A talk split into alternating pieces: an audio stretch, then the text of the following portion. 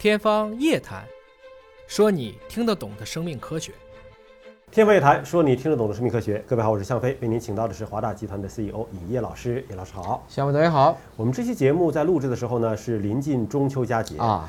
中国人传统佳节一个非常好的习惯哈，就是说家人们要团聚到一起。对但是，一旦聚到一起之后呢，难免就产生了不好的习惯。吃吃喝喝，对吧？当然你要健康的吃吃喝喝，喝喝茶，哎啊、吃吃素也是不错的。对但是往往这并不是在节假日团聚时候会发生的场景啊。对那么吃一些高油的、高脂的一些食物，可能这个小长假过完了之后，这个肚子又胖了一圈儿。啊 我们今天就讲科学杂志一个研究，说你这个高脂肪的饮食啊，毁肠子呀，肠子都毁青了。是我们金宇老师来分析一下这个文章。高的蛋白、高的脂肪会引起肠道的各种不适。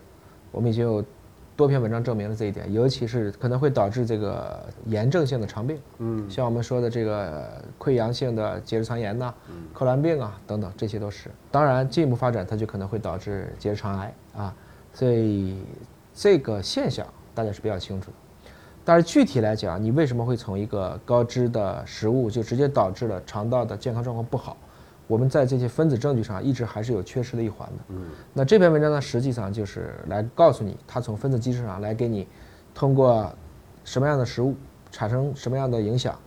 造成什么样的环境，影响什么样的菌群，进而导致一系列的肠道问题。嗯这是范德堡医学大学中心的教授团队和加利福尼亚大学的一个分校的教授团队共同在《科学杂志》期刊上发表的文章。对这里面提到了就是什么呢？高脂肪饮食毁肠子，怎么毁呢？啊，乱肠道的菌群，还会伤害肠道里的血管。嗯，啊，但这里边的分子机制又是什么？他们也找出了根源，对吧？啊就是能够找到这个分子层面的依据，可能就对以后制药啊，或者以后什么什么研究出什么其他保健品啊，就有帮助了，是吧？它整体来讲，它的大的思路是，因为高脂的饮食有大量的脂肪酸，啊，这些脂肪酸会损害，因为主要是讲我们肠道上皮上皮细胞，啊，上皮细胞是管消化和吸收的嘛，主要是吸收，会损伤其中的线粒体。损伤线粒体以后呢，因为我们知道肠道本身是厌氧的，嗯，所以厌氧环境是对肠道是有利的。但如果你高脂肪吃的多以后，它就从厌氧转向成有氧的了。哦，那这种有氧的状态呢，氧气一高，硝酸盐的浓度也高了。我们也去讲过，硝酸盐本身，硝酸盐、亚硝酸盐都是致癌物。为什么不让大家吃更多的腌菜？也是因为这个。那这些浓度增加以后呢，大肠杆菌就会进一步增加。大肠杆菌增加了以后，对胆碱就会加速分解，从而导致他这里提出了一个重要的代谢物，叫做三甲胺。啊，三甲胺缩写叫 TMA。那么三甲胺又有氧气，最终呢就会导致叫做氧化三甲胺这个 TMAO 这么一个水平的升高。那这个升高会直接最终导致的就是刚才讲到的血管的什么疾病。所以人体是个很奇妙的一个组织。它就是一步一步要推啊，就是这些东西看起来这条通路看得很复杂，但实际上我们讲的这个事情，电光火石之间可能就发生完了，只是你要把它还原出来，这就费得费点劲了。我们知道，啊就是人在这个星球上没有氧气是不行的，嗯但是在我们体内的某些器官里边，就就是却恰恰是需要没有氧气的，对或者氧气少的啊啊。那么你一旦通过外部的摄入改变这种环境，导致内部的脏器氧气增多了，氧化了，哎，反倒出事儿了。啊是氧化之后能出什么事儿呢？氧化之后，它就是说，因为你整体来讲，你要知道，我们地球上原来氧气浓度比现在高多了。嗯，本来这个地球上没有氧气的，它也是慢慢产生了氧气。也就是说，氧气在刚开始出现的时候，氧气其实是一种毒药、毒气。嗯，然后慢慢在这个过程中，大家是一个互相适应的一个过程。谁能适应谁活下来啊，最后变成了一个氧气浓度也大幅度下降。你看到侏罗纪公园里面的那些蜻蜓、巨鳗蜻蜓都能长到七十厘米长，嗯，那个时候供氧特别多，哦，供氧多了以后，这个物种才能长得很大啊，它本身跟你的能量代谢是有关系的。那这里具体来讲呢，核心原因就是在于，因为你高脂食物啊会产生大量的这个胆碱，嗯胆碱一旦被分解，就会产生后面一系列的问题。也就是说，其实高脂食物当中的这些饱和脂肪酸，它是可以通过诱导这些线粒体产生一些过氧化氢，就我们所谓的双氧水这类的物质，进而导致线粒体功能障碍。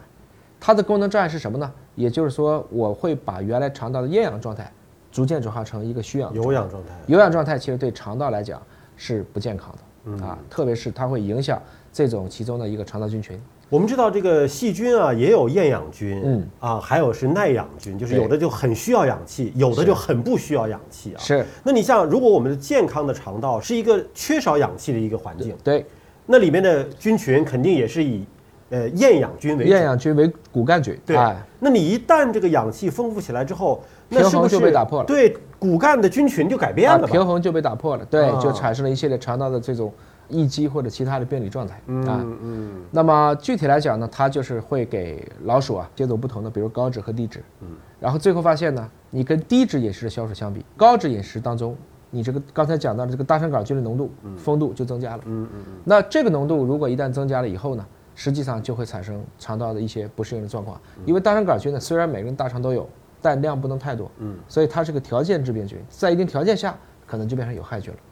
另外一个也发现，这些低脂饮食的小鼠呢，它的这些结直肠，它的上皮表面是缺氧的，嗯缺氧的，缺氧的就是利于这个肠道本来就应该是缺氧的，那么这种状态就有利于它肠道的一个健康。而高饮食的这些小鼠的缺氧状态是被抑制掉的，啊，所以这大肠杆菌本来就是在大肠里头存在的，哎是。只不过在一个缺少氧气的环境，它的数量是被限制住了的，对，是吗？应该这么理解啊啊，，然后你一旦这个氧气环境改变了之后呢，这个菌群虽然本来存在，但是群落的大小改变了，对，数量变多了，是那可能就变成有害的了。没错。嗯，然后进一步发现呢，如果你线粒体的活性降低了，它就会诱导一个叫 NOS2 的一个基因，那这个基因它会导致一氧化氮的氧产生。嗯这一氧化氮如果再产生，那么一氧化氮就会变成硝酸盐，嗯就进一步的产生了有害物质。那是致癌物质了。啊，就在这个一个问题上，然后呢，你就会发现，当高饮食喂养了以后，我刚才讲到那个 NOS2 的这个基因就拉起来了，就导致你硝酸盐也持续的增加，啊，也就是说你的肠道就愈发的变得一个不健康。所以整体来讲呢，这个高饮食的这样一个食物，从你摄入的大量的营养物质来讲，不管是从它肠道菌群的状态，以及和我们这个宿主基因配合的状态，都会让你按照一个不健康的方式，几个要素的同步影响。虽然佳节如此团圆美妙，但我们在饮食上还是要注意控制一下糖、盐和高脂肪的含量，是啊，尽可能的降低它们的含量，更有助于我们的身体的健康。那你像现在人呢，口腹之欲有的时候难免会 勾起馋虫啊，有没有什么好的方式说，既能够让我满足了想要吃这种高脂肪食物的口感，同时还能够保证我肠道健康？啊，具体来讲呢，它因为这个状况是非常接近我们先聊到的这种这个结直肠病，局限性肠炎的克罗恩病。那有一种药物呢，叫做五氨基水杨酸，就类似于我们以前吃的普热西痛，嗯啊，类似于阿司匹林这样的一个类似的物质，它就一直可以被用于去治疗炎症性肠病，这是一个药物。啊、很大一个程度上也是在于它可能会改变它的氧化还原状态。那加了这个药物之后，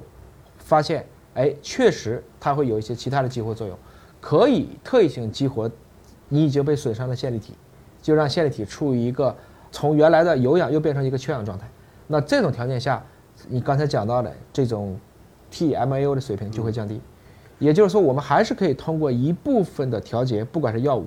或者是其他的肠道菌群的益生元调节剂，使之恢复到一个正常的水平。但它实际上是你发病之后，通过这个药物来改善病症了。这个其实确实现在有一部分人就会把这个像阿司匹林啊，嗯，像二甲双胍呀，就会每天吃个半片儿当保健品当保健品吃，真的是有这么吃的。当然，我不是说推荐大家这么吃啊。换言之呢，也许我们的这种调节系统就是很复杂，嗯，就是很复杂。但是归根结底还是在于，如果可以选择食物的话，